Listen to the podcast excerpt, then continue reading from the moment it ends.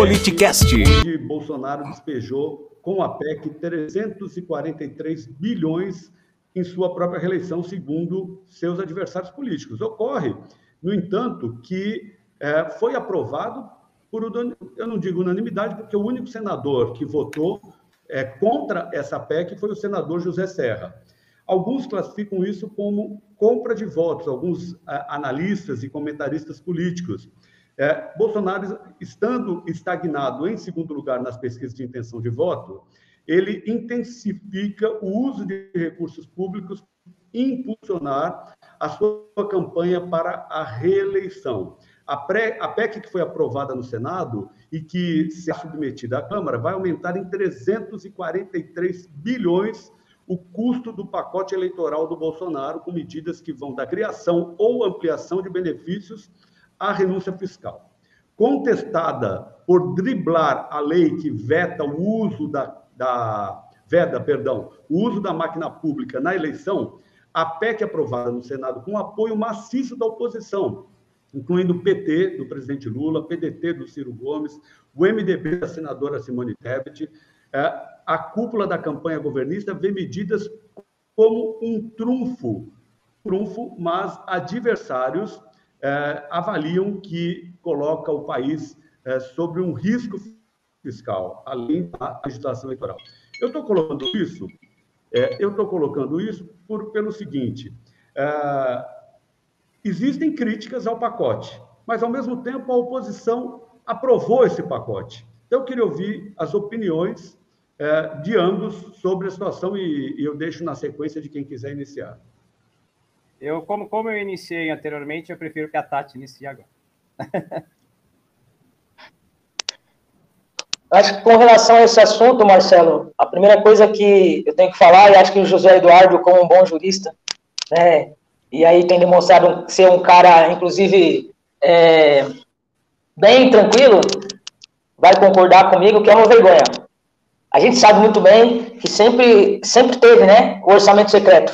Sempre teve, não é de agora.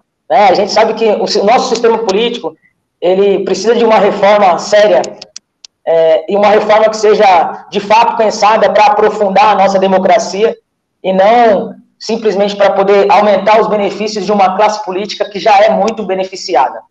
Então, a gente sabe que isso sempre ocorreu. No entanto, não é, não é só desse governo, eu acredito que qualquer outro governo que tivesse aí teria feito a mesma coisa. As eleições, elas estão cada vez mais caras, gasta-se cada vez mais dinheiro e gasta-se cada vez mais dinheiro porque a população não confia mais na classe política que está completamente desacreditada, que perdeu a sua capacidade de representar aquilo que a gente quer, aquilo que a gente precisa para ter um país mais controlado, mais justo, que volte a crescer e a se desenvolver.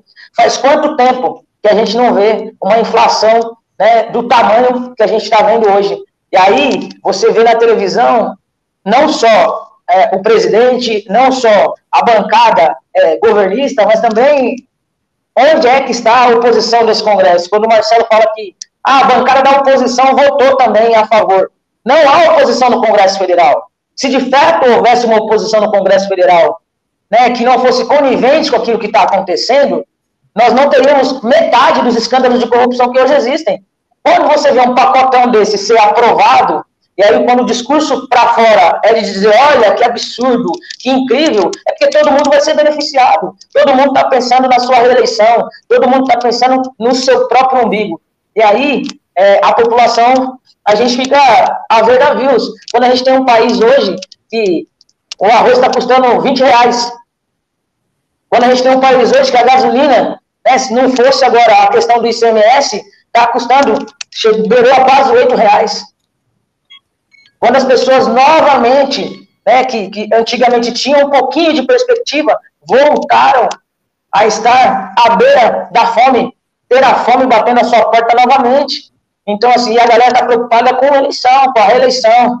Por isso que o pacotão foi aprovado. Eu, só o que eu tenho a dizer é vergonha. Eu espero que todo mundo, né, que as pessoas não fiquem só discutindo a questão de presidente A ou presidente B.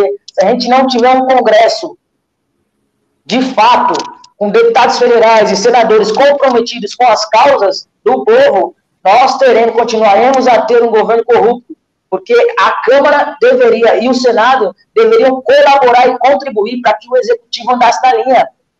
E não é o que acontece. É isso, meus queridos. É... José Eduardo. Obrigado, Tati. É, antes de mais nada, eu concordo grande parte com o que a Tati falou.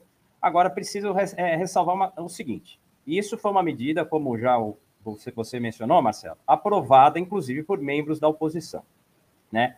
As questões inflacionárias estão atingindo todo o mundo, todo o mundo, justificados principalmente pela queda da cadeia de suprimentos, né, devido aos lockdowns, né, e posteriormente a guerra na Ucrânia. É, eu tenho algumas críticas que eu fiz uh, com comentários com amigos meus, e aqui fugindo um pouquinho do escopo, porque é o seguinte: essas medidas que foram impostas como sanções à Rússia, elas se viraram contra nós, elas se viraram contra o próprio Ocidente né? Então, vamos dizer, o fato de você impor sanções à Rússia, você impede com que a Rússia negocie o quê? Fertilizantes, né? E aí você provoca uma inflação de alimentos, você provoca uma inflação de petróleo.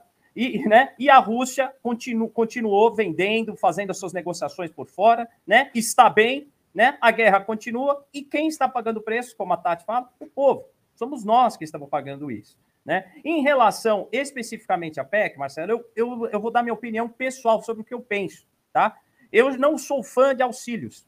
Eu acho que os auxílios sociais eles devem ser provisórios e de forma que a pessoa receba, mas ao mesmo tempo tenha uma instrução para poder caminhar, entendeu, com os, com as próprias, com os próprios pés. Tá? Esse negócio de ficar dando auxílio, eu não sou fã, né? E aumentando ainda, né? É, é, agora, nessa época de eleição, como a Tati falou, não, não, não, me, não, não me aprecio. A justificativa do governo é, é a seguinte: há um momento que o mundo está enfrentando. E aí torna-se necessário esses auxílios para as pessoas, né? As pessoas, é, vamos dizer, de é, menor condição social, aos caminhoneiros, né? Porque o diesel está lá em cima, né? e você mantém a roda da economia ativa viva. Mas não podemos esquecer que a roda da economia ativa, com mais auxílio, ela também provoca inflação. Né? Então você veja bem qual é a minha, a minha opinião sobre isso. Eu tenho uma opinião crítica sobre isso. O mundo, de fato, passa por uma intempérie econômica muito grave, todo mundo, os países da Europa estão em recessão, o Brasil não sei como está conseguindo é, crescer, mas a Tati tem razão em relação a essas questões inflacionárias né? Está incomodando, até o pacote está caro. Você vai aumentar o auxílio? Vai, mas dificilmente na ponta da linha é muito difícil acreditar que os produtos não vão continuar parando de subir. Arroba politicast, underline BR.